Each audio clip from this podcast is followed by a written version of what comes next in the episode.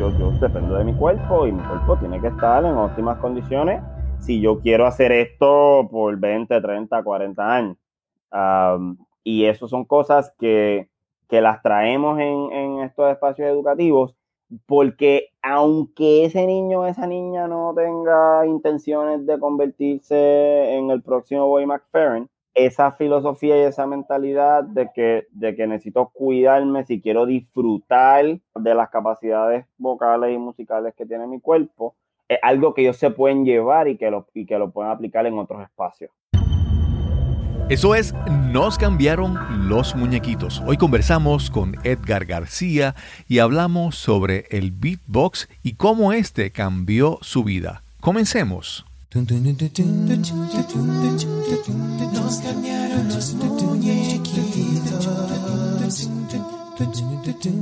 Mi nombre es Cristóbal Colón. Soy un comunicador, un bloguero, un podcaster. Y eso es, nos cambiaron los muñequitos, porque lo único constante en la vida es el cambio. Bienvenida, bienvenido a Nos cambiaron los muñequitos.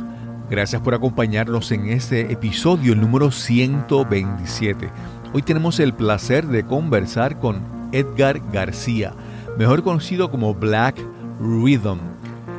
Edgar es un beatboxer y si no sabes lo que es beatboxing, pues escucha este episodio para que disfrutes y escuches la historia de Edgar. Saludos, bienvenidos a Nos cambiaron los muñequitos. A mí lo, que me gusta de este podcast es que me permite primero conversar con personas que a veces antes de esto yo no hubiera tenido la oportunidad de conversar. Y, el poder conversar con alguien para mí es, es terapéutico, es educativo, es interesante, es, es como conectamos los seres humanos. Y esta conversación que voy a tener hoy va a ser de mucho aprendizaje para mí porque a este joven yo lo conocí hace ya, qué sé yo, unos tres o cuatro años, pero fue, yo no sé si recuerda. en un momento estábamos, yo estaba en el viejo San Juan con un amigo y él paró, ah, mira, y él venía por la calle, por la acera, eh, fulano, ¿cómo estás? Este, eh, fulano, eh, esto, esto, esto. Ah, y ahí, se fue el encuentro. Y vamos a presentarlo una vez. Hoy vamos a conversar con Edgar García, mejor conocido como Black Rhythm. Él es un beatboxer y ese encuentro que te mencioné fue que nos encontramos una vez en, con, ¿sabes? Con Victorieras, creo. Y tú ibas por la calle caminando en el viejo San Juan. Él te, él te paró, tú lo saludaste y él habló súper de ti. Y ahí fue que... Pero nunca hubiera, hubiera imaginado la oportunidad de conversar con él para entender de todo este mundo que para mí completamente, es completamente nuevo. ¿Cómo estás, Edgar? Saludos, muy bien. Eh, eh, gracias por la invitación. Contento de estar aquí. Yo, yo, a mí, por ejemplo, la música a capela eh, es algo que siempre me ha gustado.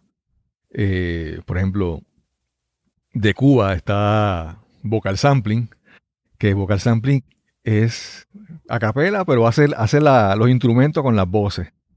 Y eh, yo soy fanático de ellos. en caso de Estados Unidos, este otro Boy McFerrin, que ese, ese es un, ese señor canta espectacular, hace ruidos, hace. Él canta la, la respiración, es una, es una, cosa extraordinaria. Y, y, así mucha, mucha gente en a capela, pero en, en beatbox, como te dije, esto es, vamos a aprender para que tú me enseñes hoy sobre esto. Háblanos un poquito de tu origen, dónde tú naciste, dónde te criaste. Bueno, pues eh, somos del barrio Monacillo, sector de La Marina en, en, Río Piedras, ese barrio que colinda entre Río Piedras y Guaynabo. Tengo 27 años, ya mismito cumplo 28 años, ahora en agosto. y, y, bueno, llevamos trabajando lo que es el arte del beatbox hace ya unos nueve años. Okay. Eh, y todo comenzó con un video, con un video en YouTube. Eh, yo estuve, yo estaba en mi casa estaba estudiando para un examen y me topé con un video de este beatboxer australiano que se llama Joel Turner. Eh, Joel Turner es el primer campeón mundial en la historia del beatbox, un gran beatboxer, hace beatbox, canta, toca guitarra, toca varios instrumentos y en un momento dado tuvo eh, mucho auge en, su natal Australia con, un disco que sacó, unas canciones. Y este chico estaba eh, haciendo una presentación como artista invitado de la final de Australian Idol en el 2005. Okay. El, el, video era del 2005, pero yo lo estaba viendo en el 2011. Y, y yo quedé mal con este chico, con, con todo. yo no podía creer que todo lo que estaba pasando en Tarima lo estaba haciendo una sola persona con un micrófono.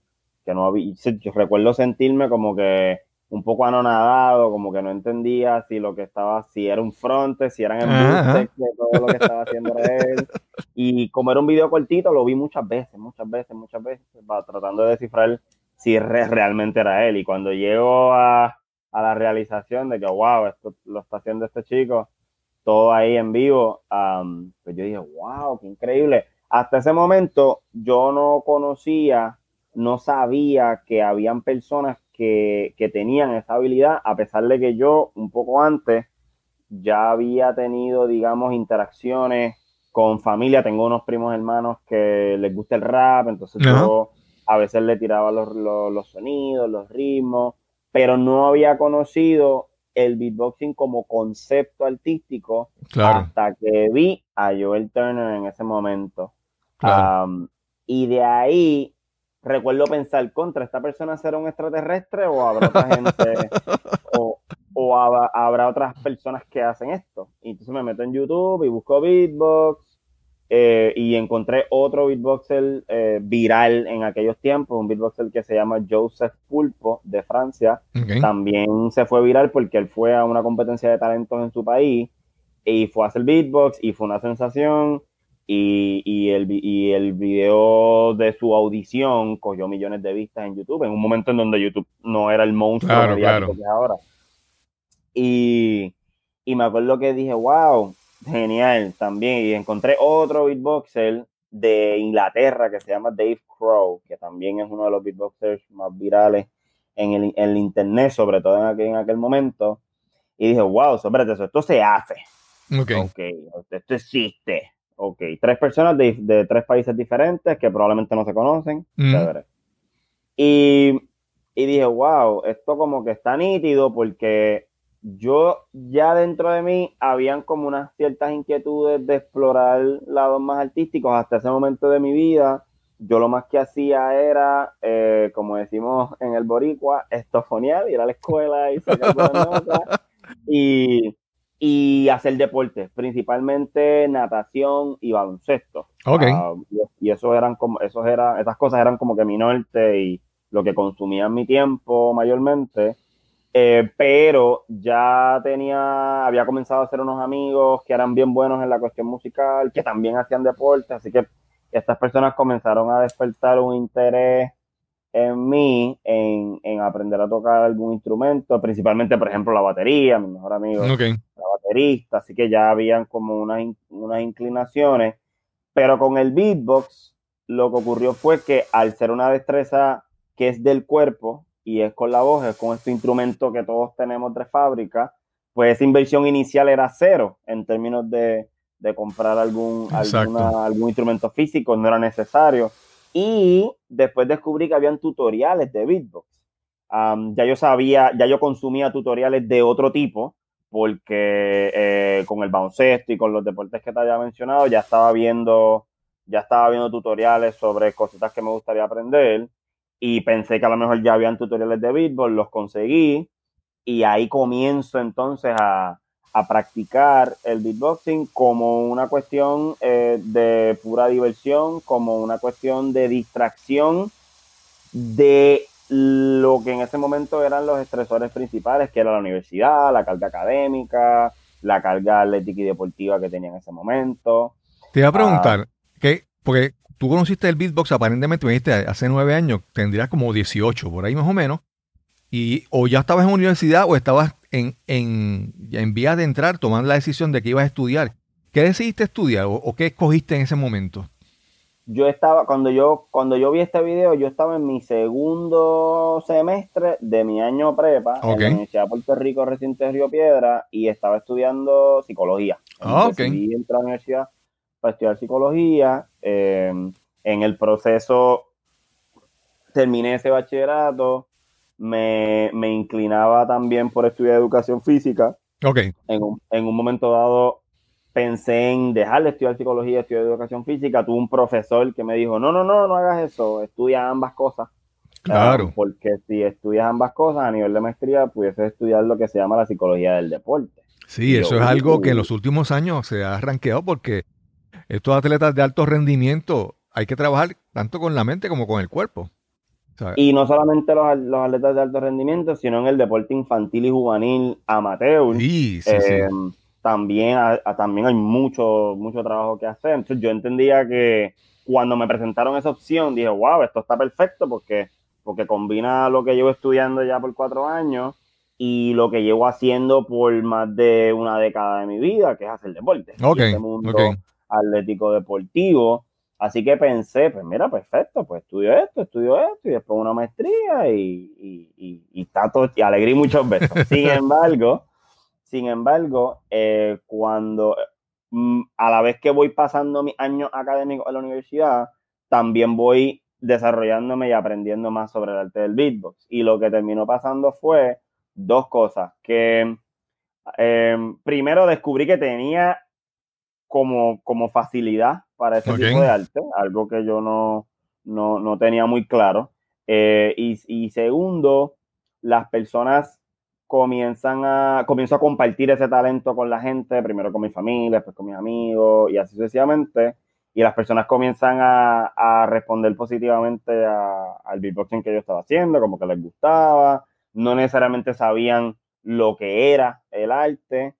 Y eso como que prendió un bombillo dentro de mí de que, bueno, ese feedback positivo que estoy recibiendo, encima de que hay como una ignorancia, un desconocimiento colectivo sobre lo que es el beatbox, por lo menos dentro del círculo de personas eh, que yo tenía en ese momento. Y después me meto a las redes a buscar a ver si hay artistas bonafides de beatbox en Puerto Rico, o inclusive en la región, y no encontré a nadie. Ah, así que identifiqué eso como, como una oportunidad como un vacío ¿verdad? cultural, eh, artístico que no, que no se estaba llenando o que había oportunidad para, para llenar. Y entonces comienzo a irme, a irme en esa línea. Después comencé a hacer presentaciones en micrófonos abiertos, comencé a buscar micrófonos abiertos en Río Piedras o en San Juan o en Santurce, en donde sea que estuviesen cerca a mí, para comenzar a, a presentar, mire, yo soy fulano de tal, y hago beatbox, después busqué el nombre Um, eventualmente llegamos al nombre de Black Rhythm, que ya te contaré eh, sus razones de ser. Y, y, entonces poco a poco comienza a, a, moverse la bola eh, en esa dirección. Y todo culmina en el 2005, digamos, llega a su punto de ebullición en el 2015, cuando recibo una invitación para ir a Miami al programa de televisión El Palenque con Enrique Santos a, hacer una presentación allí, a ser parte de un episodio del palenque. Eh, eso fue lo que el gringo le llama un watershed moment eh, para mí, porque, porque fue la primera vez que salí del país. Exacto. Y fue la primera vez que me pagaron por hacer beatbox. Um, y eso cambió todo. Claro, claro, claro. Y, y para, para concluir esta parte, entonces los estudios, eh, ¿Qué pasó? ¿Se quedaron en stand-by? ¿Terminaste la maestría? ¿Qué? No, terminé, terminé, terminé. Terminé, terminé, terminé los bachilleratos. nos graduamos hace ya unos cuatro años. Y una vez que termina ese proceso académico, pues ya, digamos, mi carrera como beatboxer estaba comenzando a, a moverse. Y bueno, decido dedicarle más tiempo y más energía a, a desarrollarme artísticamente. Déjame hacerte una pregunta que esta es como que... La pregunta es, ¿qué, decían tus papás? ¿Qué decían tus padres de esto, de esta aventura? Pues al principio hubo un poquito de resistencia. principal, no, más allá del tema de que, bueno, ¿verdad? Ser un artista en Puerto Rico es como, es como difícil, pero también me tengo que parar responsable porque yo no les comuniqué que había cambiado de parecer. Okay. hasta que se encontraron con la, con la cosa de frente. Mm. años después tuvimos una conversación y nos dimos cuenta de que si yo hubiese sido un poco más comunicativo sobre cuáles eran esos planes, pues esa fricción eh, posiblemente no hubiese estado. Si no hubiera habido un impacto. a la misma vez, a la misma vez yo me había lanzado de pecho a, bregar con el tema del beatbox sin, sin, tener un plan, sin saber qué era lo que iba a hacer y o, qué estrategias tenía que desarrollar para moverme, quiénes eran las personas. O sea, yo no, yo no sabía nada de eso porque hasta, hasta ese momento de mi vida no había, no había estado involucrado en, el mundo artístico en ninguna capacidad. Sí, no, y la, y la otra cosa es que no había nadie que tú estabas siguiendo. O sea, tú mencionaste que tú hiciste una búsqueda, no había nadie que tú veías que fuera un beatboxer. O sea, no era que a nivel, no podías... a nivel nacional eh, no, no había visto así personas, ya tenía unas influencias de beatboxers de otras partes del mundo y comienzo como que, eh, me acuerdo que al principio yo, yo básicamente los copiaba a ellos. Claro. y en la medida en que empiezo a presentarme y a interactuar más en Puerto Rico, me di cuenta que, que pues tenía que hacer unos ajustes, ya que esto es otro contexto, ¿verdad? Cultural, social, económico. Así que básicamente fue un proceso de, de hacer, cometer errores, refinar, aprender, leer, hacer, refinar, cometer errores y seguir por ahí para abajo. Y te diría que en muchos sentidos todavía estamos en esa línea. Eh, ya ha habido un, camino recorrido que, me, que me facilita unas cosas que hace cinco años atrás pues no, pues no conocía. Y más, más, más adelante tú has incorporado algún tipo de estudio en música para, para tu arte o, o, o, por ejemplo, que mencionaste la parte de que hiciste unos ajustes porque aquí la cultura es diferente, aquí hay otras raíces en la música, ¿verdad? Eh, ¿Cómo estudiaste música o te fuiste a estudiar por tu cuenta sobre, sobre ritmos, eh, bailes, cultura puertorriqueña para, hacer tu, propio estilo? Pues te diría que un poquito de ambas cosas. En el 2015, cuando yo llego de Miami, tomo la decisión trascendental de, no, no, no completar los nueve créditos que me faltaban del bachelor de educación física para coger una clase eh, introductoria en música, porque ya, ya yo estaba viendo de que, bueno, ¿qué pasaría si yo le dedico más tiempo a esto? Si esto que me acaba de pasar me pudiese pasar más veces. Y entonces llego a la universidad y decido coger una clase de música, que es el curso introductorio que todas las personas que estudian música en la UPR tienen que coger. Una cosa que se llama Introducción a la Lectura y Dictado, parte 1. Son tres partes. Yo cojo la primera. Para saber si de verdad tenía madera para el, tema de la música y si era algo que en realidad me interesara. Y cuando cojo la clase me entero, ¿verdad? De que uno, sí, esto es fascinante, me gusta, qué interesante.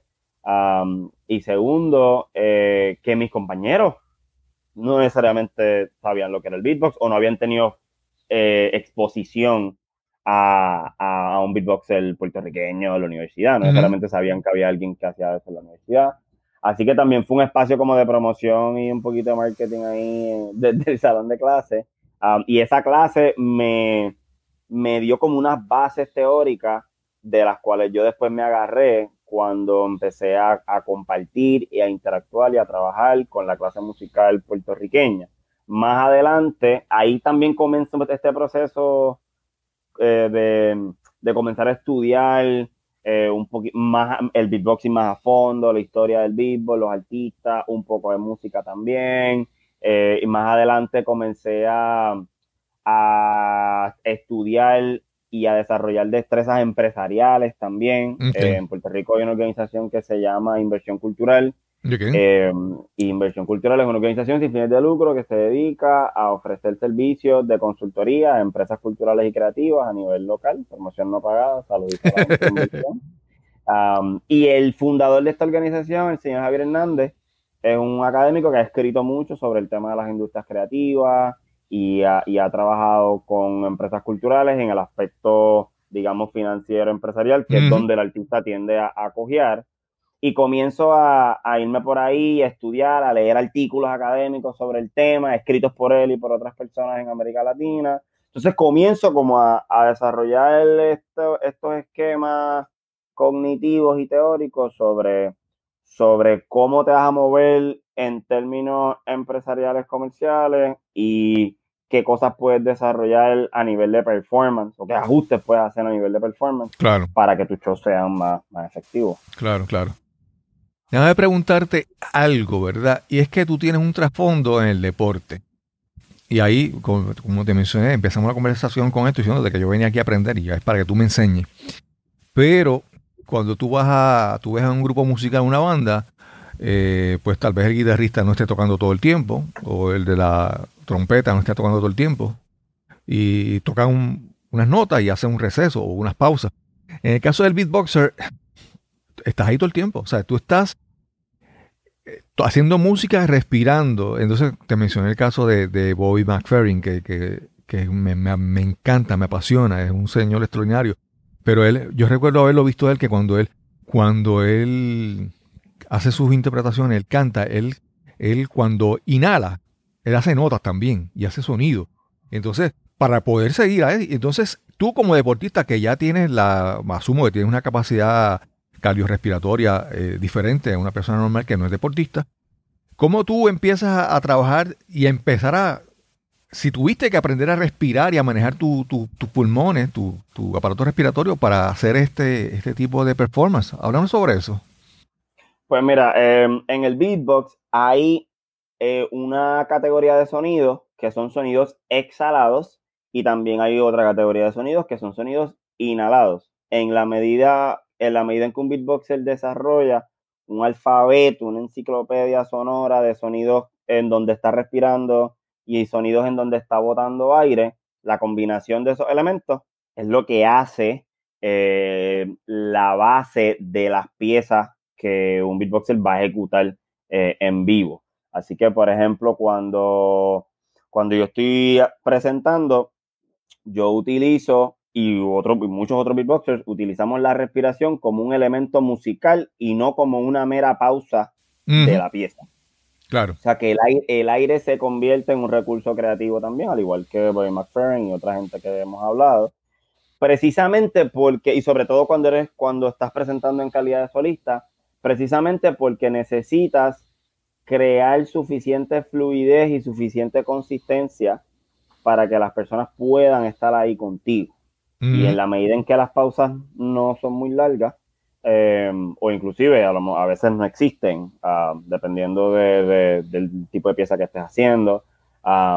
así que hay, hay unos sonidos que, que, son sonidos inhalados que te permiten coger el aire mientras lo ejecutas y eso permite generar esta sensación de que el beatboxer no para y no para, y no para, y continúa, y continúa, y continúa. De la misma manera que cuando escuchan una canción, esa, esas piezas están ahí corriendo de manera, de manera constante. se genera em, esa, esa, sensación de que estás brincando de una parte, de una parte de la pieza a la otra, y sí, con, a través de esta, de esta consistencia, que genere ese interés sonoro y ese interés del oyente a querer escuchar eso hasta el final.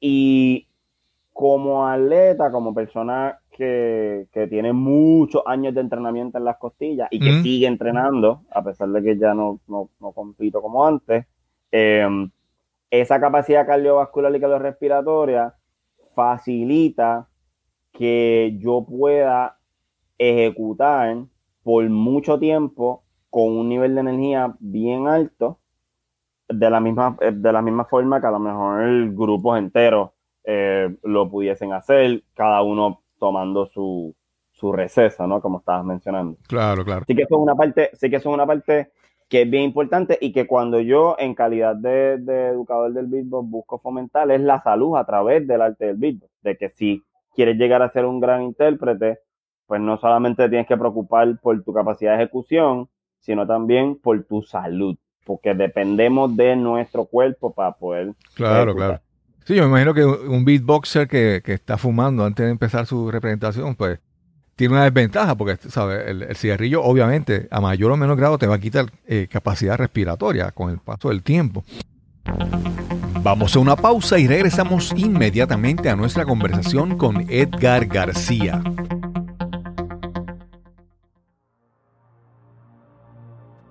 Escucha y dime si te ha pasado esto. Estás en una presentación o conferencia y a solo minutos de comenzar agarras tu teléfono móvil y te sumerges en las redes sociales para distraerte, para matar el aburrimiento. Y puede que el tema sea importante y valioso, pero el presentador no puede capturar tu atención, no logra que te intereses en su mensaje. ¿Te ha ocurrido? O peor aún, ¿ha pasado algo similar cuando eres tú el que estás presentando? Mientras hablas, ves con frustración cómo pierdes poco a poco el interés de tu audiencia.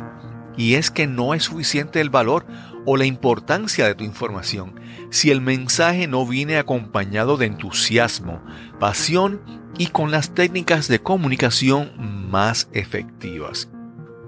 Para tener el éxito que sueñas, necesitas las herramientas apropiadas para educar, persuadir e inspirar a tu audiencia. Si quieres comunicar y conectar realmente, necesitas descubrir tu mensaje, optimizarlo y presentarlo con autoridad y autenticidad. Quiero ayudarte a encontrar ese mensaje emblemático que te eleve sobre tus colegas o tu competencia. Quiero que descubras tu voz, que te conviertas en ese conferenciante, en ese orador influyente que imaginas y anhelas ser. Para más información visita el enlace www.speaknow.live. Speaknow.live.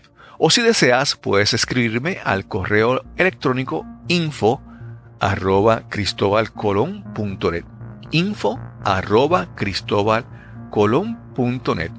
Ese puede ser el primer paso a cambiar tu vida y alcanzar las metas que tanto anhelas. Sí, ya estamos de vuelta a nuestra conversación con Edgar García.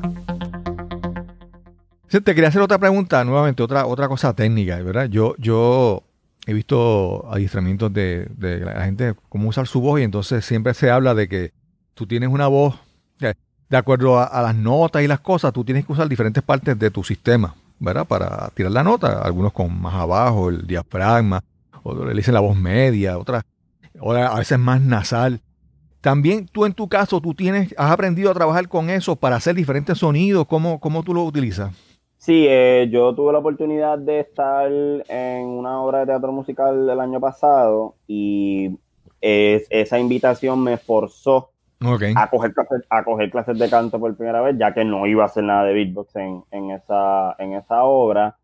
Y fue una oportunidad, fue un momento en donde pude comenzar a descubrir otras, otras dimensiones de, de mi voz y cómo esas dimensiones se utilizan para la creación de sonidos nuevos o la ejecución de sonidos que ya existen en el léxico del beatbox, um, pero que yo no necesariamente eh, hago al momento. entonces, entonces, en la medida, en la medida en que, en que se trabajan los diferentes, los, diferentes sectores de tu voz, entiéndase los articuladores, los fonadores, eh, la, la, importancia de aprender a, a respirar diafragmáticamente, utilizando el diafragma como apoyo, todas estas cosas son herramientas que el beatboxer puede utilizar para crear sonidos nuevos, para eh, aprender a hacer sonidos que son sumamente complejos, que ya existen en el léxico, y aprender a combinar estos sonidos en una pieza, ¿verdad?, que transmita emociones y sentimientos. Así que definitivamente esos recursos de los que estás hablando, eh, esos elementos vocales de los que estás hablando, también están presentes en, en el beatboxing y en la medida en que el artista los vaya trabajando, sobre todo en esos niveles más altos, te va a permitir eh, ser efectivo. Sí. sí, porque he visto, estaba viendo en, en video, videos tuyos en YouTube, que tienes tu canal y otros videos, y yo he visto que tienes tus, cosas tú solo, pero también yo he visto eh, colaboraciones con grupos a capela. Entonces, en, en eh, recuerdo, vi que en uno tú estabas haciendo el ritmo, ¿verdad? Pero, pero también hacías voces, hacía una voz baja, ¿verdad? O sea que veo que eso que tú dices, que la parte que, has tenido que aprender de también para cantar. De una, sí, y, y, fue chévere porque al principio fue una cosa bien retante y lo que aprendimos al otro lado es que inclusive tenía más capacidades de lo que a lo mejor yo pensaba, así que fue también una manera de, de, ampliar ese esquema de lo que yo entiendo que es posible eh, para mí y para lo que estoy haciendo. Así que eso fue, fue una experiencia de aprendizaje bien, bien bonita. Haciendo referencia a lo que estás hablando, sí, yo estuve tres años en un grupo de música capela profesional de aquí de Puerto Rico, se llamaba LO5, y ahí pues tuve la oportunidad de trabajar con cantantes de, una manera bien intensa en, esta cuestión a capela. Es, actualmente soy parte de un dúo con una cantante um, que se llama Tanisha López, tenemos el dúo que se llama Afroacoustics, y también ahí se trabaja todo este elemento, eh, esa combinación del ritmo con palabras, con notas. Eh, así que, dado, dada, dada la versatilidad que la voz tiene como instrumento, en la medida en que un artista vocal, un vocalista busque la manera de interactuar con la totalidad de sus capacidades, pues se abren estas posibilidades creativas. Claro, claro. Edgar, estoy aquí haciendo, apuntando preguntas porque que no se me quede ninguna. Tengo muchas cosas que, preguntarte, cosas que surgen. Hace un momento me hablaste, cuando hablamos de la respiración, hablaste de la salud. Y entonces hablaste también que cuando tú enseñas beatbox, enfocas entonces también en, la salud. ¿Cómo tú trabajas educando, eh, enseñando beatbox? Háblanos sobre eso. ¿Y qué enfoque tú le das cuando tú enseñas eso? Pues eh, como te comenté, soy, tengo estudios en educación física, así que el tema de la salud, el tema del fitness, el tema de, la, de la, aptitud física de la población puertorriqueña es un tema que, me interesa, es algo que es muy cercano a mi corazón. Entonces cuando, cuando trabajamos el beatbox desde una perspectiva educativa, o estoy trabajando con, con algún estudiante de manera individual, pues buscamos añadir ese discurso sobre la importancia de cuidar el cuerpo. Y entonces comenzamos a traer, digamos, conceptos que aprendimos en la educación física y hablar, entonces de alguna manera hago un poquito de contrabando eh, en, ideológico en, ese sentido, porque entonces les hablamos y decimos, bueno, eh, a un niño le puedo decir, mira, eh, si vas a practicar es importante que tomes agua, ¿Por qué? Ah, bueno, porque el agua nos hidrata de esta manera y comenzamos a traer esos elementos para que ellos vean de que no hay, de que hay una relación directa entre tus hábitos de vida, el cuidado que le das a tu cuerpo y tu capacidad de ejecutar, tu capacidad de ejecutar por mucho tiempo y a un alto nivel. Exacto, exacto. esas cosas son mutuamente incluyentes. Claro. Y y eso es algo que honestamente, dado a que muchas veces el mundo del beatbox o el mundo del entretenimiento en general es un mundo que, se caracteriza por, pues, por la fiesta y por la vida nocturna, donde, donde elementos como el cigarrillo, el alcohol pueden estar muy presentes. Y, y, el artista pues no necesariamente eh, está tan pendiente a, que, mira, yo, yo dependo de mi cuerpo y mi cuerpo tiene que estar en óptimas condiciones. Si yo quiero hacer esto por 20, 30, 40 años. y eso son cosas que, las traemos en, en, estos espacios educativos porque aunque ese niño o esa niña no tenga intenciones de convertirse en el próximo Boy McFerrin, em, esa filosofía y esa mentalidad de que, de que necesito cuidarme si quiero disfrutar de, la, de las capacidades vocales y musicales que tiene mi cuerpo, es algo que ellos se pueden llevar y que lo, y que lo pueden aplicar en otros espacios. Claro, claro. No, y algo bien importante es la, la disciplina. O sea, para tú crecer y progresar en muchas cosas, necesitas a mayor o menor grado una disciplina de tú hacer tu práctica, cuidarte para, para cualquier área en tu vida. Y lo que tú aprendes ahí te ayuda para cualquier meta que te, que te propongas. Hace poco hiciste un post donde hablaba sobre un, un logro tuyo relacionado a la educación. Hablan un poco sobre eso. Eh, pues recientemente eh, tuve la oportunidad de convertirme en instructor de beatbox para esta organización que se llama Beat Global, Bit Global es una organización cultural basada en la ciudad de Nueva York, fundada en el 2009 que se dedica a utilizar las artes urbanas como una herramienta educativa para poblaciones de diversidad funcional en Estados Unidos y alrededor del mundo. y bueno, este servidor eh, estuvo pasando por, por, unos entrenamientos para eh, poder ser parte de la plantilla de eh, artistas instructores en el área del beatbox a poblaciones de diversidad funcional en, en diferentes partes de la nación estadounidense. Y, y, bueno, estamos bien contentos con eso. Es un proyecto que ya conocía hace, hace varios años, sumamente innovador, eh, ya que, por ejemplo, hay investigaciones que se han hecho que demuestran que el beatboxing puede ser utilizado como una herramienta que facilita el desarrollo de capacidades articulatorias de personas que tienen eh, patologías del habla. y, bueno, este, este proyecto lo que, lo que pretende, se llama el, programa Beat Rockers, eh, lo que pretende es utilizar el beatbox como una herramienta de conexión empoderamiento, eh, disfrute, ocio y, comunidad en, esta población. Súper, súper. Edgar, ¿cuáles han sido, bueno, antes que se me pase, tu nombre artístico es Blood Rhythm y mencionaste que ahí vas a explicar por qué el nombre.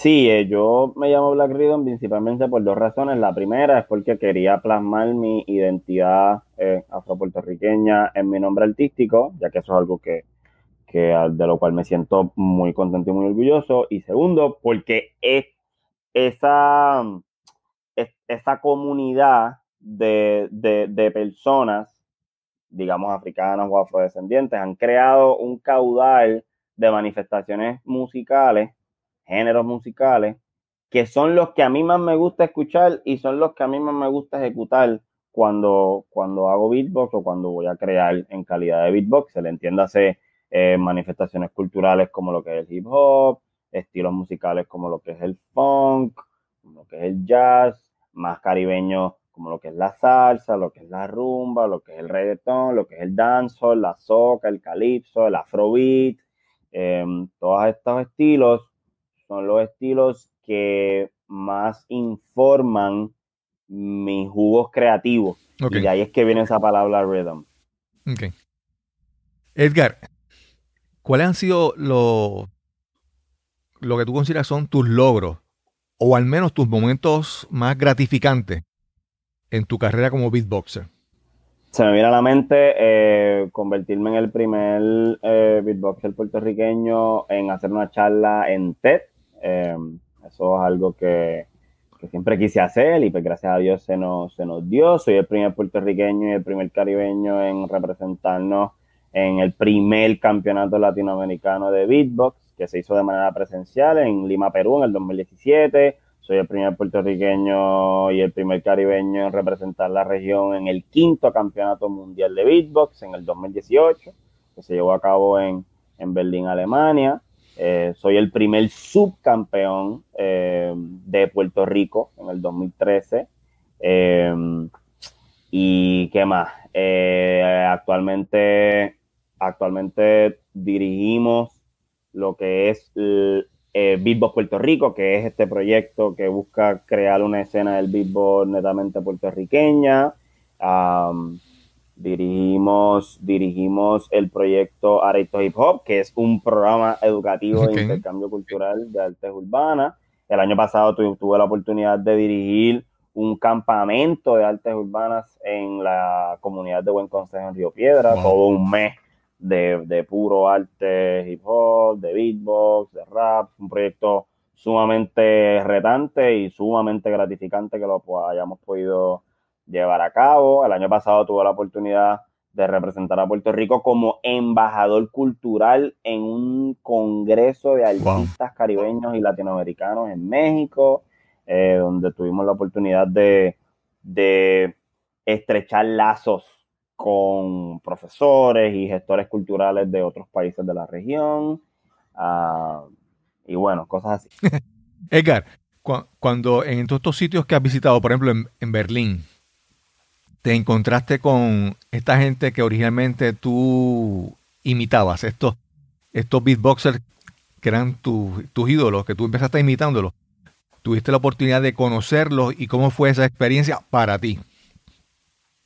Buenísima, eh, principalmente porque muchos de ellos ya me conocían, um, porque, en eso, porque en esos años que han pasado y en la medida en que vamos robusteciendo nuestra presencia en línea y vamos creando contenido en las diferentes redes y vamos eh, compartiendo y haciendo cosas dentro de la escena y fuera de ella, pues llegó un momento donde, donde cuando nos fuimos a conocer, algunos de ellos ya teníamos relaciones por las redes sociales y cuando nos conocimos en persona ya, ya sabíamos quiénes éramos cada cual.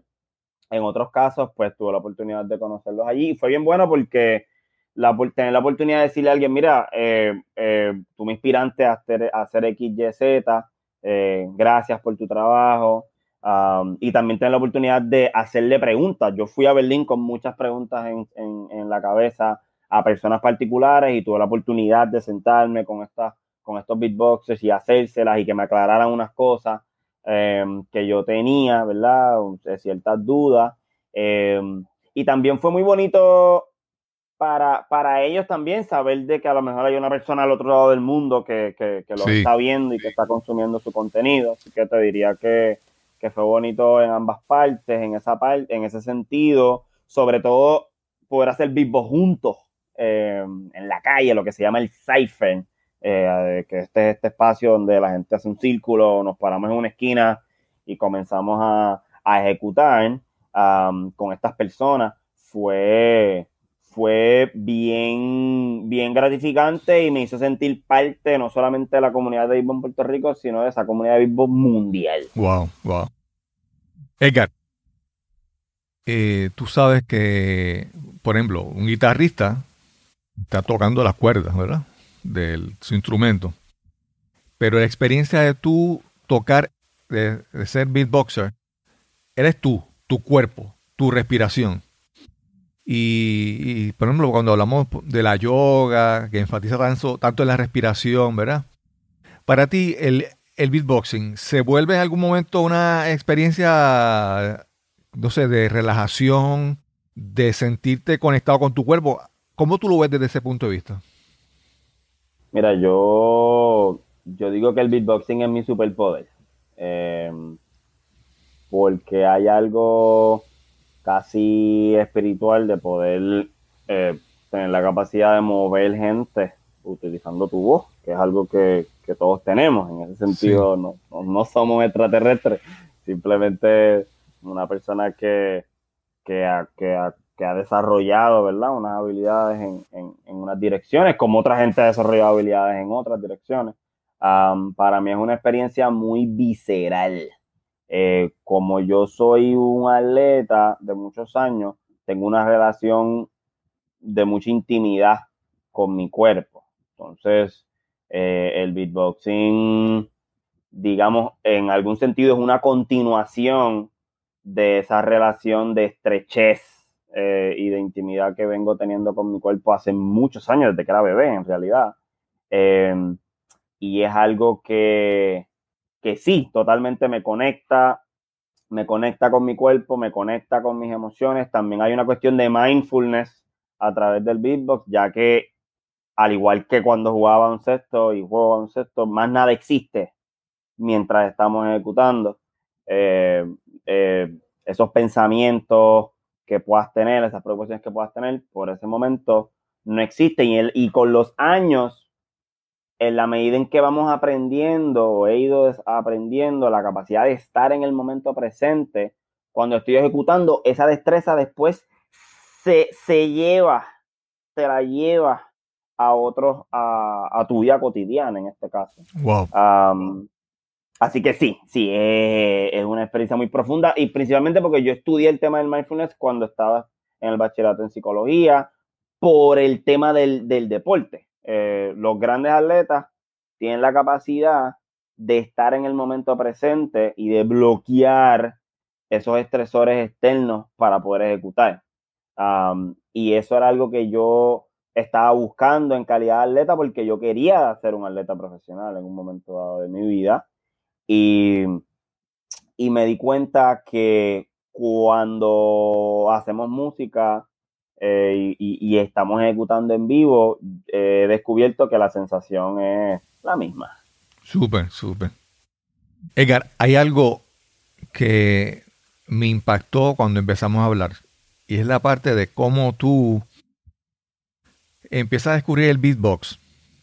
Como mencioné, no hay nadie en Puerto Rico que tú digas, no, voy a, emular a ese, voy a seguir los pasos de ese. Pero tú en un momento, tú te enfocaste en eso, pusiste entusiasmo, pasión en algo que no era muy conocido, era, era tú, ¿qué, ¿qué había dentro de ti que te impulsó a seguir esto, que era algo nuevo? O sea, era, estaba siendo como un poco rebelde, vamos a decir así, o, o revolucionario con lo que tú estabas haciendo. ¿Qué había dentro de ti que te llevó, te ayudó a hacer eso? Pues mira, yo te diría que tres elementos. Primero, mi carrera como atleta es, mm, como que no se estaba moviendo como, como yo hubiese querido y tuve como una crisis existencial, eh, si, soy honesto, una crisis de identidad. Esto, y yo creo que en ese sentido, y eso fue el año antes del viaje a Miami que te comenté, en el 2014. Y tuve, tuve una crisis existencial, tuve una crisis de identidad, no sabía bien eh, qué ruta iba a coger mi vida, porque sí, estaba haciendo el bachillerato en psicología, pero en realidad eso era un medio para otro fin, y ese fin era jugar baloncesto um, en la universidad, porque la universidad es un espacio que te permite catapultar a otras cosas, ligas profesionales, a nivel nacional o a nivel internacional.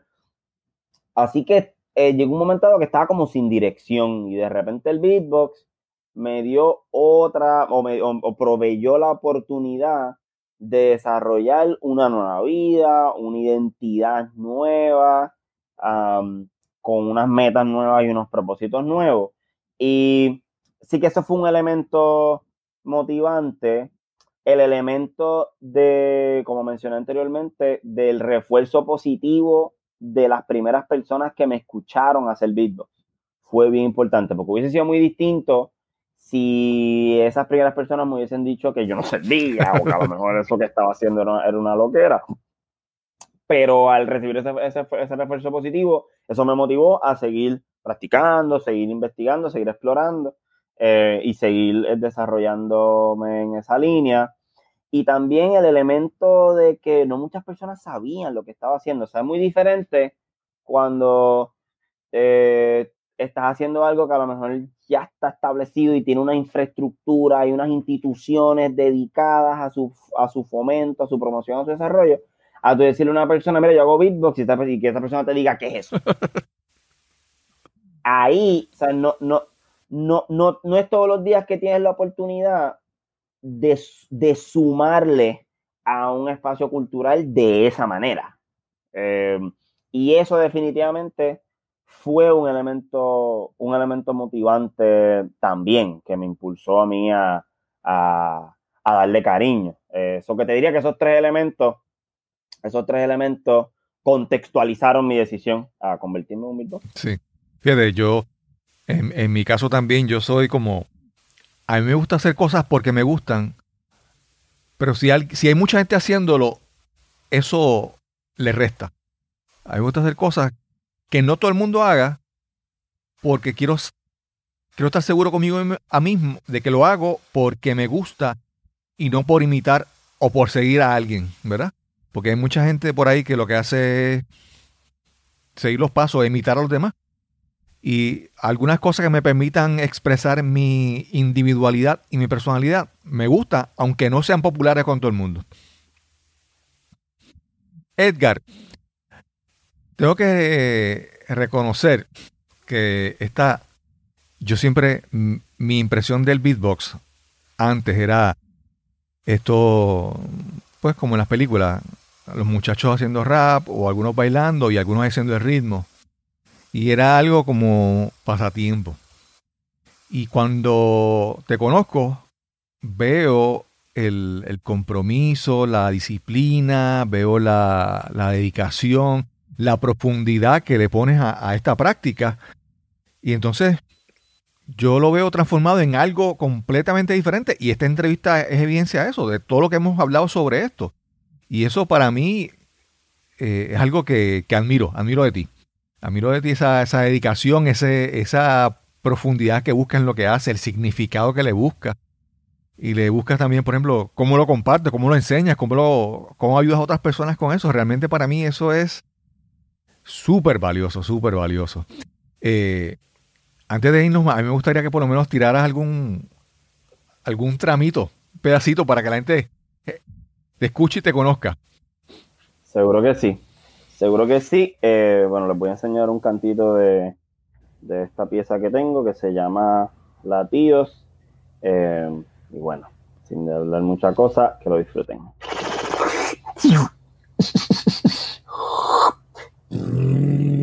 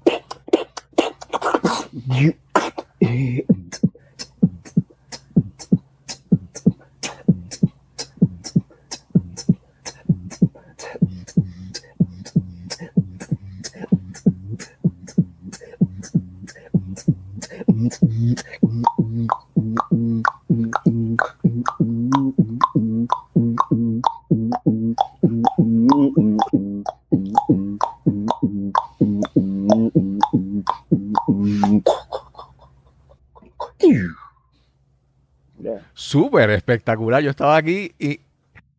Porque la gente lo está escuchando, pero si tienen la oportunidad, yo lo voy a poner en las notas, el canal de YouTube, para que vean, porque esto es una experiencia auditiva, pero también visual. Esto es una cosa increíble, increíble. Yo, eh, obviamente, somos de dos generaciones diferentes.